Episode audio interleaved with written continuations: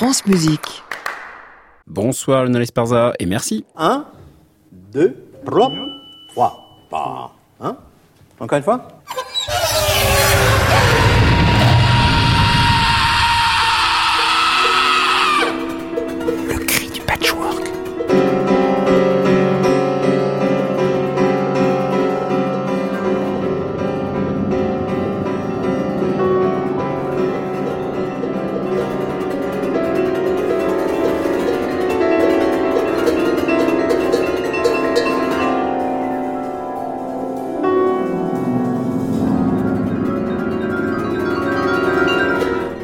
Chers écoutants, bienvenue dans le Cri du Patchwork, une émission qui flirte avec vos lobes.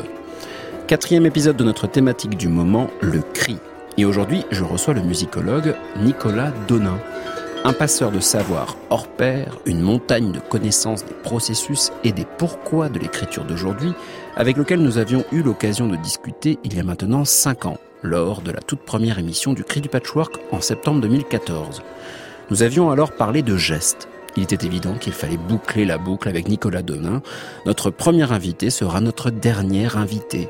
Ainsi, nous deviserons ensemble de ce qui fait cri, de pourquoi nous avons besoin de cri dans notre société sonore du trop-plein et de la conquête de l'inouï. Bien entendu, on retrouve en fin d'émission les portraits sonores d'Antoine Berland, des petites choses fines ciselées à base de sons de gens. Et comme chaque mardi, un son qui écrit.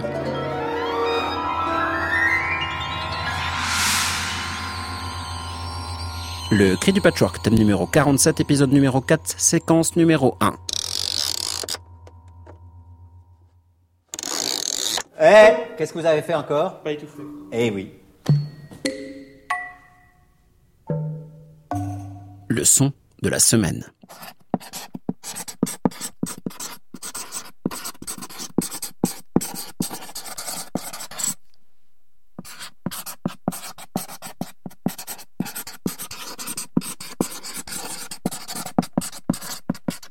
Les crayons, avec ce doux frottement de la mine sur le papier. Nous avions passé des œuvres à ce sujet il y a quatre ans, mais il y en a tellement. Par exemple, ça. Pencils for Dolphin de T.M. Duke. Une toute petite introduction avec un crayon. Et puis, des dauphins, de loin, dans un flux d'une musique plus que répétitive. Étonnant.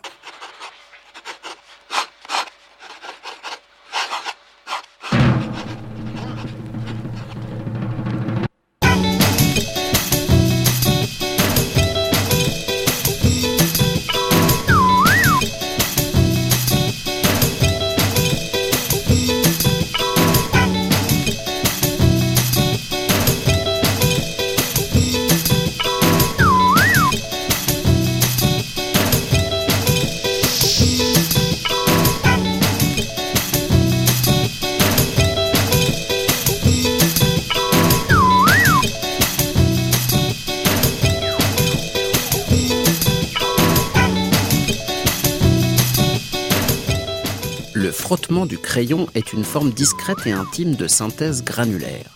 Je m'explique.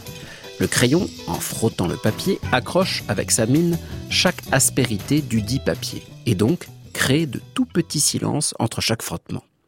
En somme, de tout petits grains de son qui, mis bout à bout, donnent un frottement en continu. Donc, pour un adepte de la déconstruction sonore comme Decomposure, c'est du pain béni, un crayon noyé dans un océan de sons, drawing.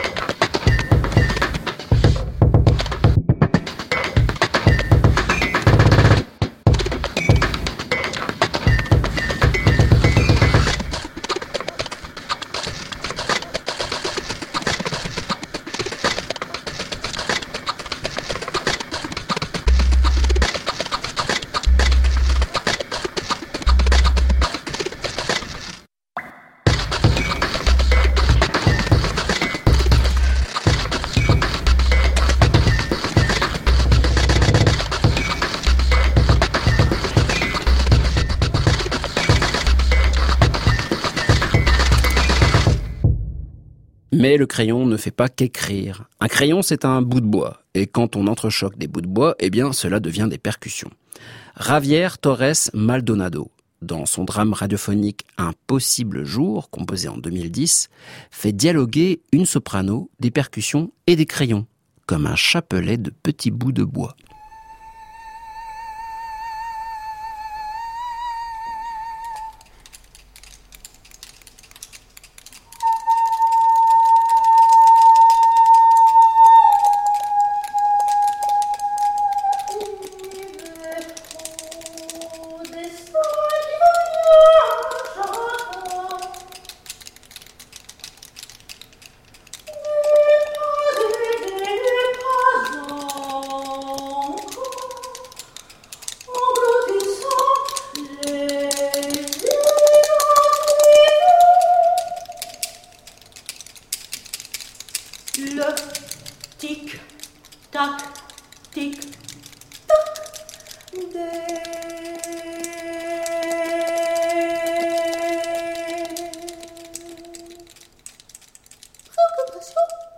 Jouer avec le son du crayon écrivant, c'est inévitablement plonger dans une forme de minimalisme, du point de vue sonore.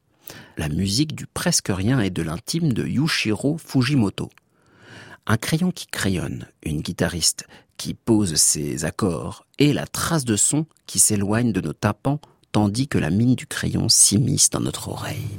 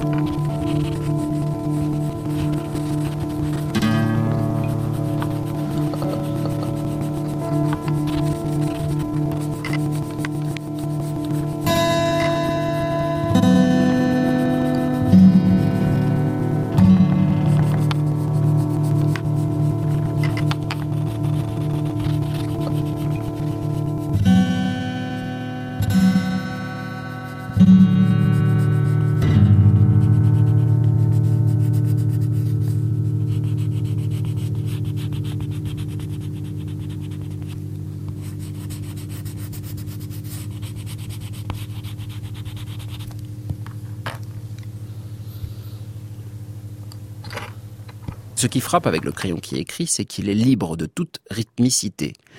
Il n'est pas métrique. Seule la vitesse d'écriture et le déroulé des mots qu'il inscrit sur la feuille de papier rythment sa trame sonore. On peut dire que le crayon est un objet sonore libre. Même lorsqu'il est associé au flow d'Eminem, dans Stan, où l'artiste répond à un fan devenu un monstre par manque de reconnaissance de son idole. Glaçant.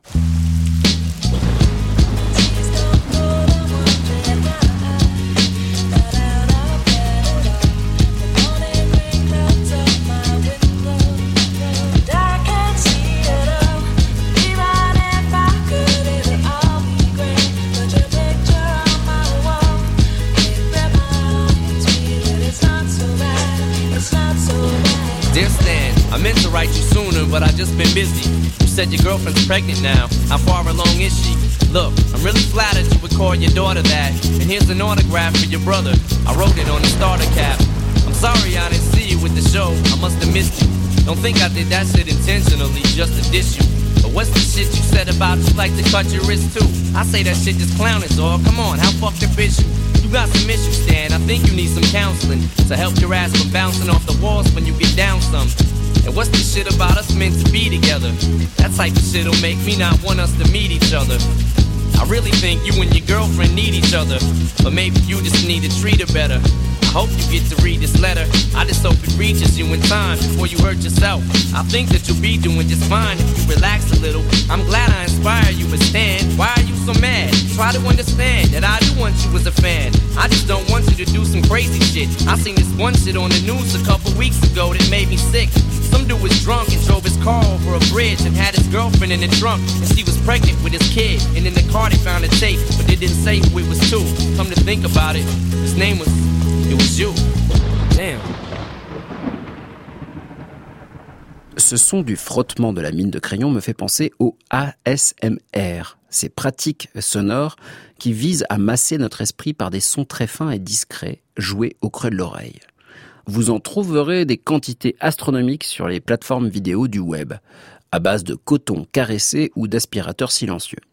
Mais Jomi Massage, lui, il écrit, tout simplement. Mais pas avec un crayon, avec un microphone. Writing with a microphone, ou comment faire le crayon qui frotte plus franchement dans nos tympans.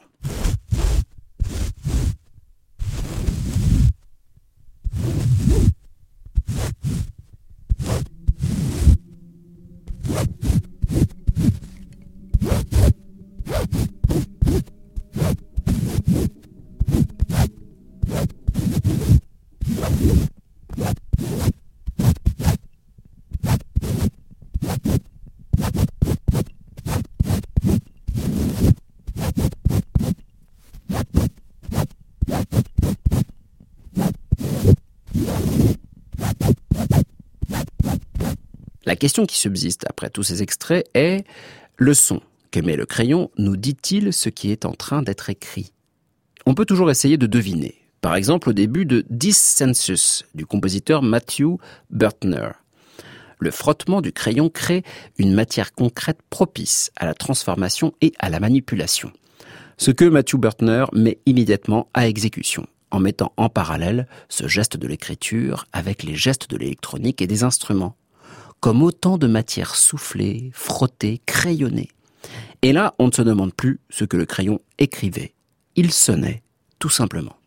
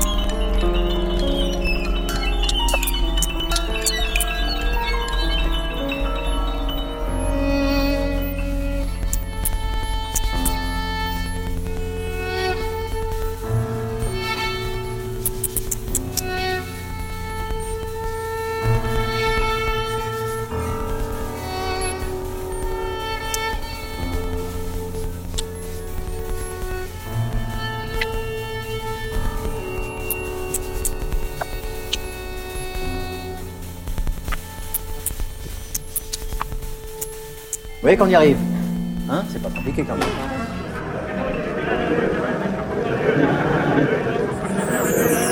France Musique. Le cri du patchwork, Clément Lebrun. Nicolas Denain, bonsoir. Bonsoir Clément Lebrun. Vous êtes musicologue et responsable de l'équipe analyse des pratiques musicales à l'IRCAM. Et je vous avais invité au tout début du Cri du Patchwork, il y a maintenant presque cinq ans. C'était la première. très bien. Ouais, bah, merci. C'était la première émission. On avait parlé de gestes, puisque c'est évidemment euh, au centre de vos recherches. Mm. Comment comprendre le geste musical. On avait parlé justement, on avait traversé plusieurs périodes autour du geste. Et puis je me suis dit, ce serait pas mal qu'on discute pour l'une des dernières émissions du Cri autour du cri, tout simplement. Puis il m'avait dit, mais je suis pas spécialiste. Et pourtant, j'aimerais bien en, Je suis en venu quand même. voilà, vous êtes venu quand même parce que on a toujours des choses à dire sur le cri. Parce que d'après moi, et vous allez me dire si je me trompe, Nicolas, j'ai l'impression que toute la création va quelque part vers le cri. Alors le cri, ce serait le cas limite en fait de tout ce qu'on entend dans la création musicale. Oui, c'est possible ça. C'est possible parce que finalement, euh, je me dis, le cri, c'est la chose qu'on ne contrôle pas. C'est la chose qui survient, le cri de douleur, le cri de rage. Et c'est la production vocale, une des plus riches en fait qu'on ait dans la vie quotidienne. On peut n'être pas chanteur, n'être pas instrumentiste, mais le cri, il va avoir une qualité, il va être rauque, il va être, euh, il va râler, il va, il va être euh, irrégulier, il va être toujours très singulier. On fait jamais le même. Euh, c'est comme une signature finalement. Et puis ce cri en même temps, bah, ce qu'il a de très singulier, voilà, c'est qu'on ne le contrôle pas, il, il survient. Et dans la musique euh, où on passe notre temps finalement à essayer de refabriquer, euh, tenir de l'éphémère, refabriquer à partir d'une partition ou d'un script ben, des sons qu'on contrôle, là on est finalement face à, au grand autre qu'on veut atteindre toujours. Au grand autre. C'est aussi l'immaîtrisable, c'est-à-dire noter un cri, par exemple, sur une partition. Je me souviens, euh, on l'a déjà diffusé, on rediffusera la semaine prochaine, de ce cri de Don Giovanni dans Mozart, Mm. où il va hurler à la toute fin. C'est un ré qui est noté sur la partition, mais sauf que tout le monde va le hurler. À l'époque, on ne sait pas noter le cri. Aujourd'hui, noter le cri, c'est quand même lui donner déjà une idée de timbre. Le compositeur sait déjà ce qu'il a en tête, ou bien il laisse une part énorme à l'interprète pour surinterpréter le cri. En fait, les vrais cris sont rares. C'est-à-dire que je pense qu'on rencontre beaucoup de cris qui n'en sont pas tout à fait, et justement parce qu'on veut les noter. Mm. Et si on voulait vraiment un cri à l'état pur, probablement on renoncerait à le noter. Et D'ailleurs, euh, on aura sans doute l'occasion d'entendre des musiciens et des musiciennes qui euh, travaillent avec leur propre voix et qui donc font l'économie de cette notation, qui Mm. savent qu'à cet endroit-là, ils ou elles vont crier. C'est ça, c'est-à-dire c'est c'est plus besoin de code en tout cas. Plus besoin de code.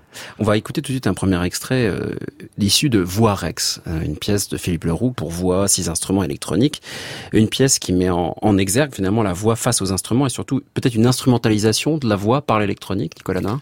Oui, alors dans Voirex, euh, on a une, euh, une chanteuse, ça pourrait être aussi un chanteur d'ailleurs, dit le compositeur, mais cette œuvre a été beaucoup jouée uniquement par des chanteuses, des voix de femmes. Et cette voix de femme, en fait, elle est face à ses doubles vocaux, c'est-à-dire des sons préenregistrés qui sont diffusés, et puis aussi des sons de sa propre voix qui sont retraités euh, par l'électronique au fur et à mesure. Donc il y a une sorte de jeu de miroir comme ça à l'intérieur de l'œuvre, et parfois aussi les instruments qui euh, se mettent à jouer de façon euh, très bruitée et donc à répondre en quelque sorte au côté bruité, bruiteux de la voix que le compositeur a beaucoup travaillé, surtout au début de l'œuvre.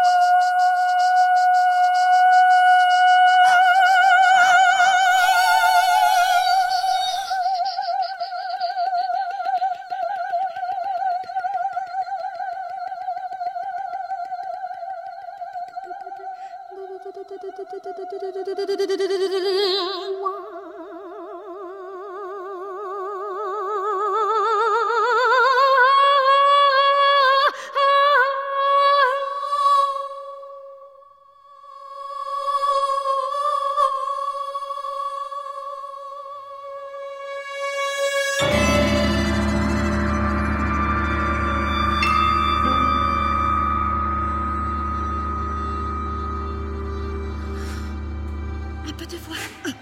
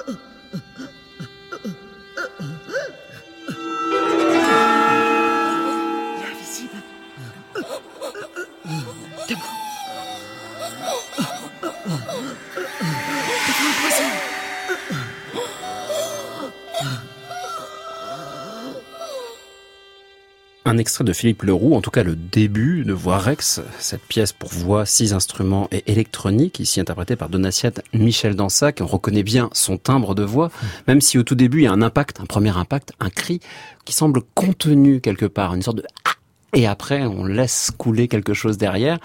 Pour vous, Nicolas Donin, est-ce que là on voit une trame de ce que la voix est capable de faire autour du cri? Oui, en fait, c'est une œuvre. Euh, on peut dire comment Leroux a abordé la voix. En fait, pour cette œuvre-là en particulier, il savait qu'il voulait faire une pièce vraiment euh, la voix dans tous ses états. Et euh, il l'a abordé comme ça. C'est d'où son titre d'ailleurs. Voix, c'est voix avec un R, puis voix avec un E, un chemin, et puis voix avec un X. Donc tout ça est représenté sur la partition. C'est une sorte de calligramme. Et donc en abordant ça, il s'est dit, ben au fond, j'ai envie de parcourir toutes les nuances de la voix et justement aller jusqu'au cri, ce qu'on fait rarement.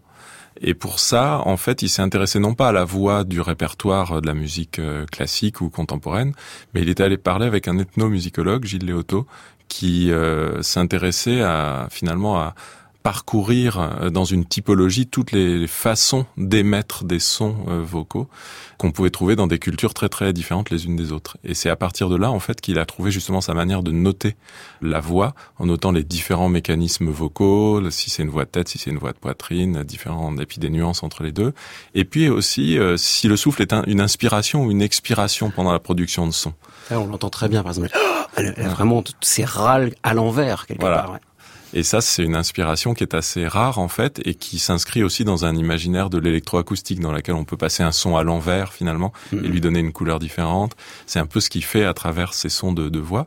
Et donc le cri, ben, il prend beaucoup de formes. rien que dans l'extrait qu'on a entendu, on a un son qui est une sorte de signal on a un son, une espèce de, de cri, de, une déflation dans le cri, hein. oh, ça. On a des cris, des sortes de râles dont on ne sait pas s'ils sont de jouissance ou de douleur. Moi, je trouve qu'il y a tout un imaginaire presque du de la, la scène d'accouchement en fait dans le, la vocalité de tout ce, ce début de, de Voirex. On a aussi la sensation qu'il y a une manière, de, comme un son empêché, c'est-à-dire que dès en tout ce début, on a l'impression d'une vocaliste qui aurait du mal à émettre et que le cri serait un moyen de passer mmh. d'une vocalité à une autre comme un sas. Est-ce qu'on peut se dire que le cri est finalement un endroit de libération de la voix pour pouvoir arriver à un autre endroit, à une autre vocalité? Oui, qui dégagerait quelque chose en fait, qui mmh. dégagerait une issue ou qui saturerait notre espace à la fois de réception, on entend un cri, c'est la chose la plus, la plus surplombante qu'on peut entendre, envahissante, et puis à la fois pour le, la personne qui émet le cri, où effectivement on, on, on est obligé de tout lâcher. Il y a une espèce de, on vide le poumon. Quoi. vous qui connaissez très bien cette pièce, euh, Nicolas Denain, vous l'avez entendu avec différents interprètes euh, sans doute, est-ce qu'il y a toujours cette marque quand même du compositeur derrière ou l'interprète, justement, parce qu'elle est, très importante à l'intérieur, prend deux fois le, pas sur l'intention du compositeur pour aller vers sa voix à elle et son cri à elle? Alors en fait, souvent, euh, c'est joué avec les sons... Euh, qui ont été enregistrés dès le départ par cette chanteuse Donatienne Michel Dansac. Donc déjà, il y a une partie des sons qui vont être toujours les mêmes finalement. Mhm. Euh, et puis ensuite, la, la soprano, euh, ça, là, il y en a eu de, beaucoup qui, qui, ont chanté la pièce, avec plus ou moins d'envie de coller à la façon dont, dont Donatienne a chanté dans les, dans les fragments sonore dans les fichiers son. Donc là, il peut y avoir une sorte de, de jeu en fait de, de variante, de prise de rôle, on pourrait dire par les interprètes qui peut changer. Mais maintenant, c'est une pièce très très écrite dans son, notamment dans ses rythmes, dans ses hauteurs. Il y a des quarts de temps. Et finalement, euh, c'est une notation qui laisse pas de prise à l'improvisation.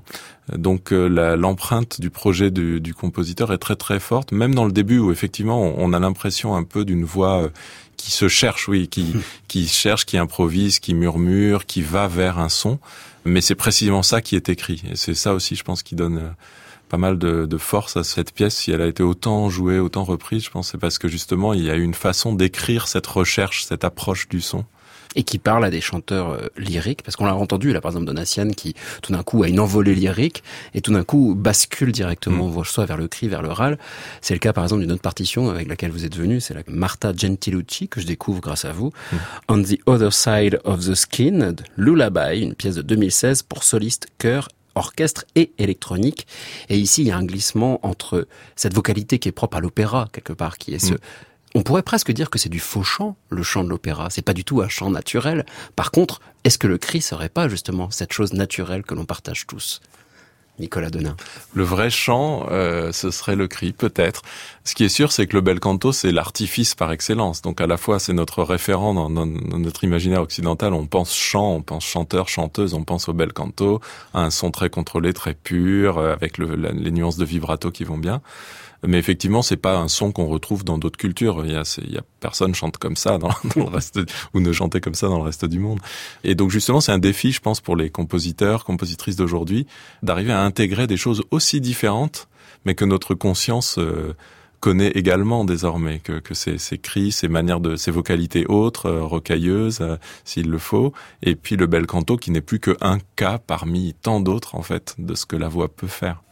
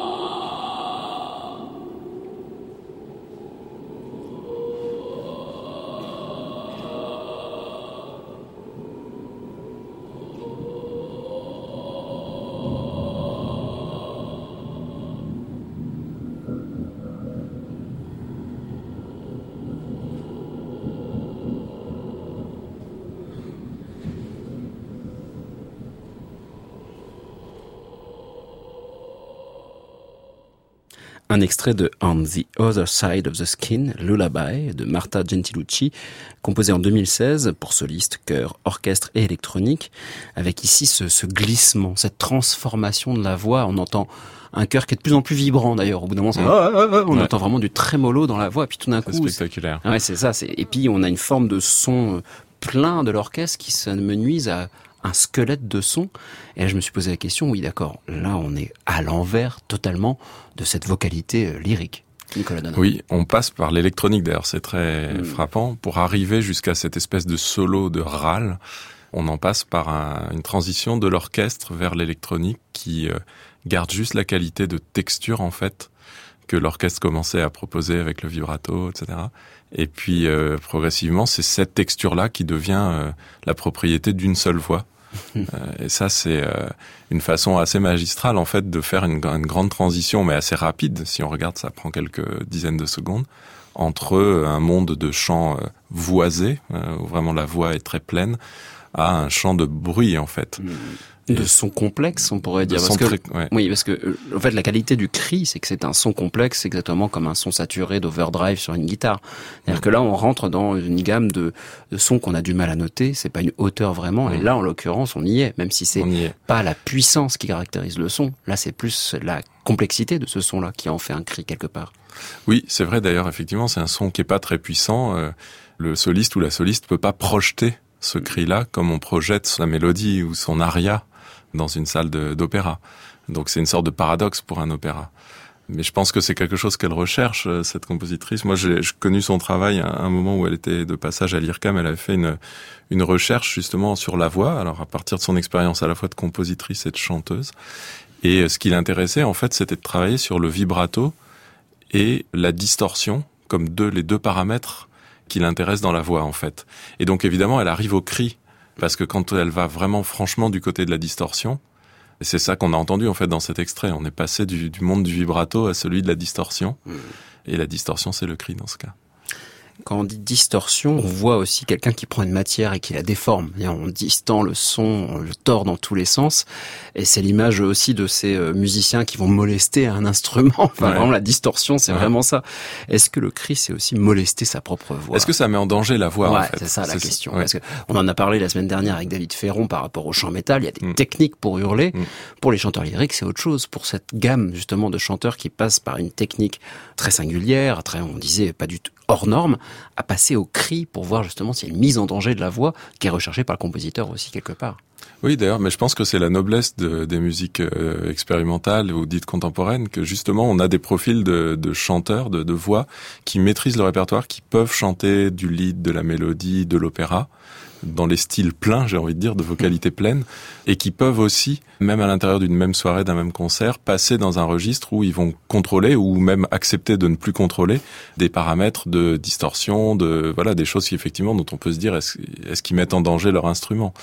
Et je vois pas de chanteurs euh, lyriques euh, de compagnie d'opéra euh, plus traditionnels faire cette chose-là. De même que je vois pas euh, les gens qui sont dans une vraiment une niche de pratique de la voix extrêmement bruitée aller chanter sur une scène d'opéra. Donc il y a un monde où ces deux choses-là peuvent se croiser et c'est celui de la musique contemporaine de tradition écrite et puis qui s'est ouverte sur tous les sons que l'électronique peut enregistrer ou travailler finalement. Et alimenté aussi par la musique improvisée. Je pense par exemple à l'artiste que vous avez proposé ensuite, qui est Maya Solveig Ratche, Ouais. compositrice et vocaliste norvégienne, qui elle vient de la musique improvisée et qui amène toutes ces textures qui étaient presque pas absentes, mais qui, qui étaient là en, en nuage au-dessus de la musique écrite et qui elle met directement dans ses partitions.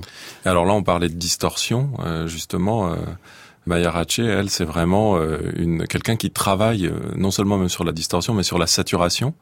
Elle va pas hésiter à enregistrer une voix qui sature tous les moyens mis à sa disposition, et y compris de, des moyens euh, qu'on pourrait dire low-tech. Euh, Elle travaille par exemple sur dictaphone. C'est le titre d'une d'une pièce d'ailleurs qu'elle a sur son album. Alors dans ce même album, il y a ce moment qui s'appelle Insomnia, et qui porte euh, en fait très bien son nom.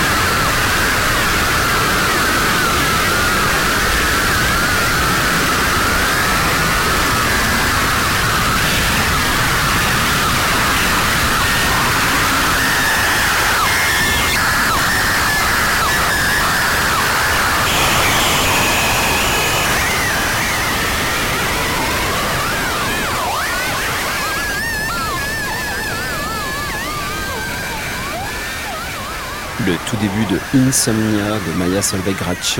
On a vraiment un tout petit passage au début où on l'entend manipuler en fait. Elle, manipule l'électronique, puis ce ça c'est un petit peu du quotidien, un petit silence, un petit rire et ce hurlement déchirant. D'abord à la voix, puis l'électronique qui prend le dessus.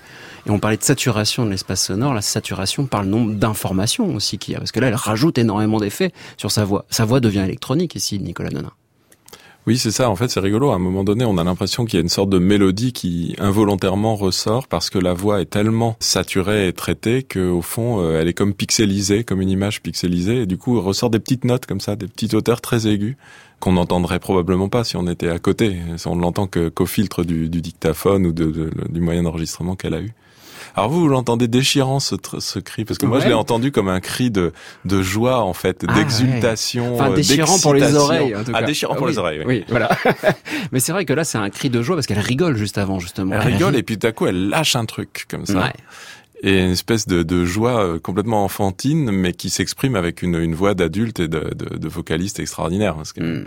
Oui, c'est ça qu'on peut reconnaître chez Maya Solveig-Ratche, c'est qu'elle elle arrive à avoir ce lâcher prise de la musique improvisée, de la musique noise, mais tout en ayant dans le cadre, par exemple, de la musique écrite, parce qu'elle écrit pour ensemble, elle écrit pour hmm. orchestre, elle arrive à insuffler cette énergie qui la caractérise en tout cas comme performeuse. Oui, c'est ça. Elle arrive à être en fait euh, elle-même sur les deux tableaux, dans les deux mondes. C'est mm. assez rare en fait. Oui, c'est ça. c'est pour ça que c'est important de le noter. Ouais. Et ce que j'entends aussi euh, dans l'extrait qu'on vient d'entendre, c'est que donc l'électronique prend le dessus presque au bout d'un moment. C'est-à-dire que la voix se devient presque mm. secondaire. L'électronique crée oui, sa la voix devient matériau pour l'électronique à un moment donné. Alors qu'elle était au premier plan comme une sorte d'action, comme un message qu'on comprend pas. Mm. Et puis, euh, en fait, elle devient tellement matériau qu'à la, fin de l'extrait qu'on entendait, on, on entend une sorte de texture. Si on nous si on l'avait passé juste cet extrait-là, je sais même pas si on se serait dit euh, c'est un cri. On serait peut-être même pas dit c'est d'abord de la voix. On se serait dit hmm. c'est une composition sonore.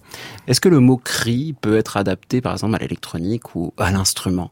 Je pense par exemple là avec l'effet de saturation justement d'information à des compositeurs comme Raphaël Sendo par justement qui parlait de cette saturation par le nombre d'événements qu'il pouvait avoir dans sa musique ou d'autres compositeurs encore aujourd'hui qui travaillent sur la saturation d'information et donc finalement arriver à un endroit hyper complexe du qu'on pourrait peut-être assimiler au cri bah Moi, je ferais la distinction entre la saturation et le cri, parce que j'ai l'impression que, en fait, c'est rigolo, quand on parle du, traditionnellement, le violon du 19e siècle, on parlait, on disait c'est la voix humaine. Hmm. Alors qu'est-ce qui se passe quand c'est le violon de Lachenmann avec euh, où on joue euh, avec toutes les parties bruitées possibles sauf la corde ou sauf la résonance euh, Voilà, est-ce que c'est encore la voix humaine? Peut-être c'est cette voix humaine là, mais de là à dire que les instruments crient, pour moi, c'est pas si évident. Je pense que là où ça marche, peut-être, c'est justement avec des compositions, des façons de faire marcher ensemble la voix et l'électronique, comme ce qu'on a entendu dans, en fait, dans les différents extraits musicaux qu'on a traversés là. C'est à chaque fois une façon de restreindre le pouvoir de l'électronique et de en même temps de le porter à incandescence à partir de la voix. La voix qui est le truc qui excède toute reproduction, euh, toute synthèse en fait. Mm, mm. Je propose Nicolas Denain pour aller euh, pas du tout dans le sens de ce que vous venez de dire. D'écouter un petit morceau, vous ne savez pas ce que je vais passer. C'est pour ça aussi que c'est une discussion. Voici donc le bonus.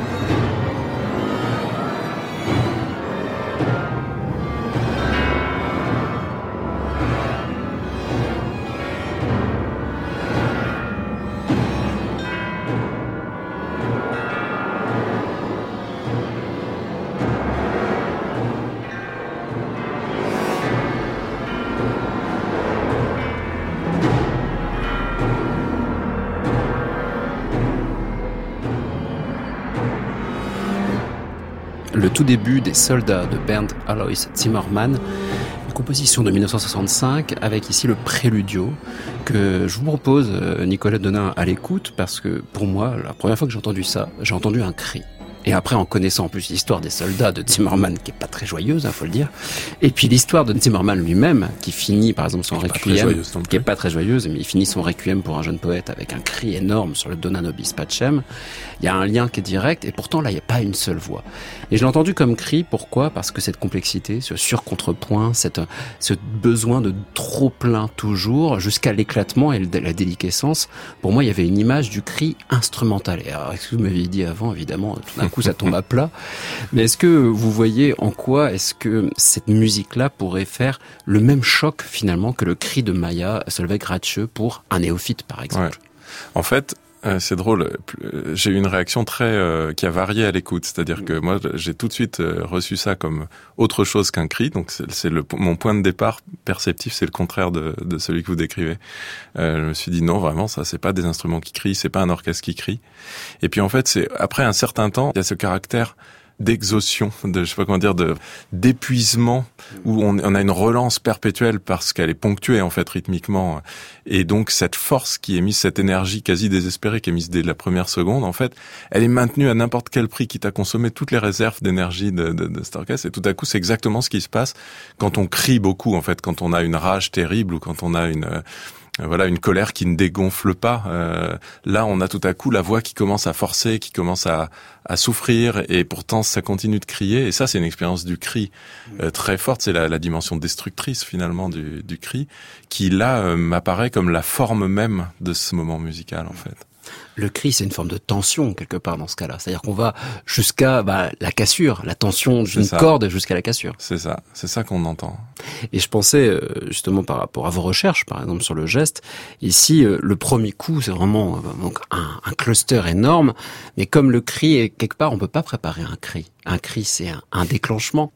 Oui, c'est ça. Moi aussi, je pense pas qu'on puisse préparer un un cri. il y a le cri de surprise, il y a le cri de douleur, il y a le cri de et donc musicalement, quand on a affaire au cri, c'est justement comme la chose qui se, la chose qui ne s'anticipe pas.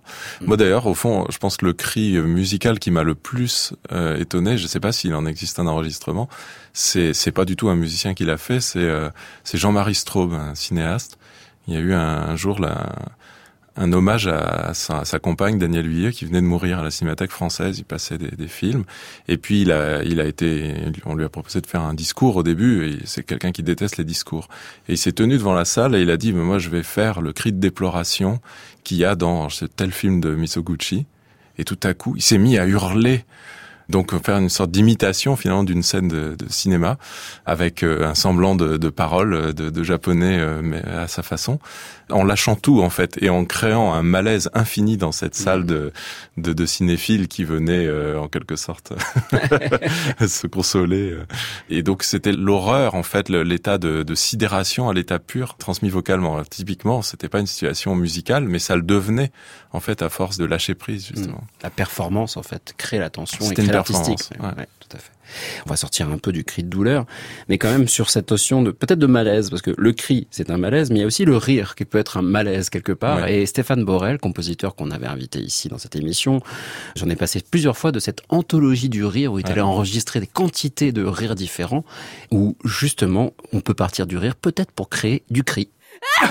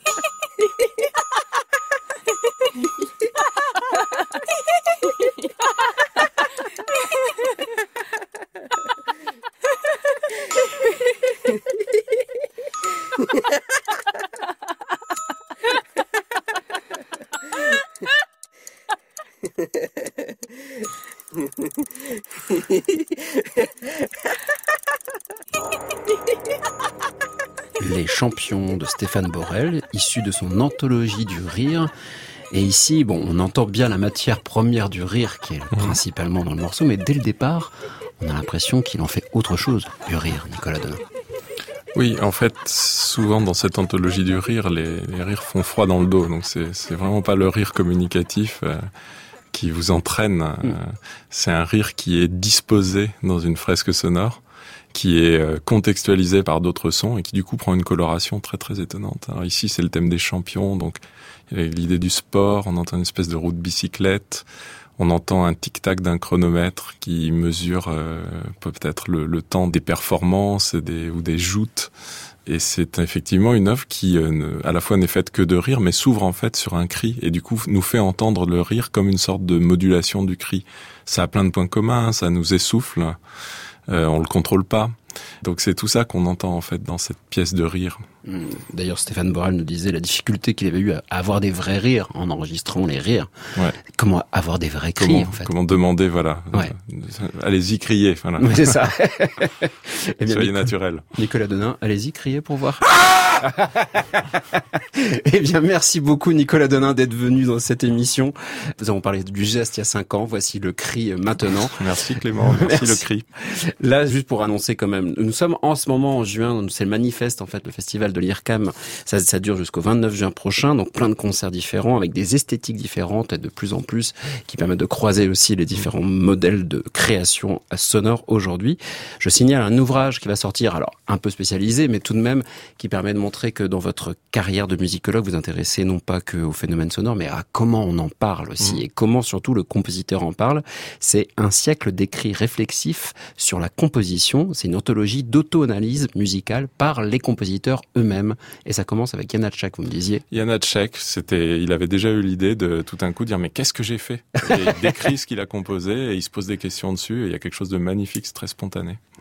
Et ça va jusqu'à aujourd'hui? Ça va jusqu'à aujourd'hui, à Perguis, Pesson, des, des gens qu'on peut croiser euh, parfois dans les couloirs de cette noble maison, je pense.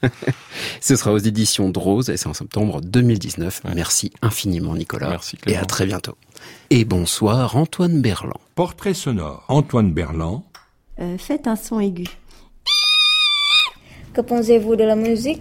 Musique, c'est ma vie. Bonjour. Portrait sonore numéro 81. J'ai pris deux chansons et je les ai mélangées. Petit Quevilly, décembre 2018.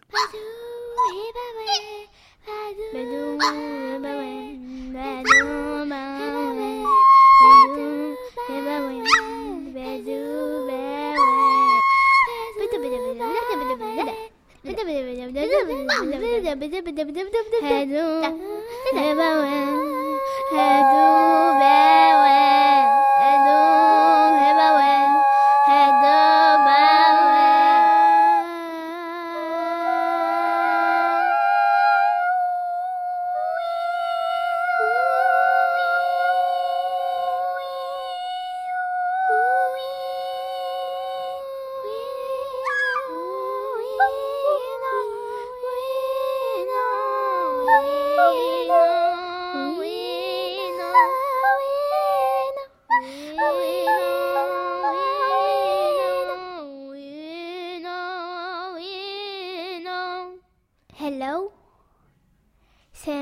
عليكم. ألو أولا سلام عليكم. أه، نيهاو. سلام عليكم. سلام عليكم. سلام عليكم. سلام عليكم. سلام عليكم.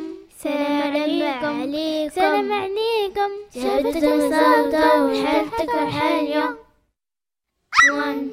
سلام عليكم four, open the door, five, six, pick up speed, seven, seven, eight, eleven, nine, ten, eleven, nine, ten, start the day كابورتابل شفتك هزة البورتابل باش تبان عليا بفطوري زيدي ميلي وزيدي دوري وأسطى الويجو لا كليب ولا كبيدة Bon, en fait, j'ai pris deux chansons, je les ai mélangées.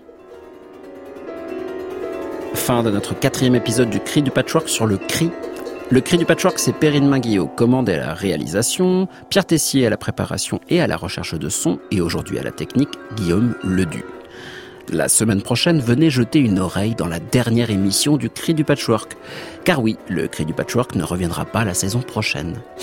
Sniff. Alors le Cri du Patchwork est mort, vive le cri. On terminera en beauté avec une sélection de pièces sur le cri que j'ai glané sur les réseaux sociaux pour remercier tous les gens qui m'ont aidé à rassembler des milliers d'œuvres au cours de ces 5 années et 220 émissions. Une émission pour préparer vos oreilles aux vacances qui arrivent à grands pas. Pour rester connecté avec le cri du patchwork et la musique de création d'ici là, je vous donne rendez-vous sur francemusique.fr. Vous pourrez podcaster quasiment l'intégralité du cri du patchwork, ainsi que les portraits sonores d'Antoine Berland. Chers écoutants.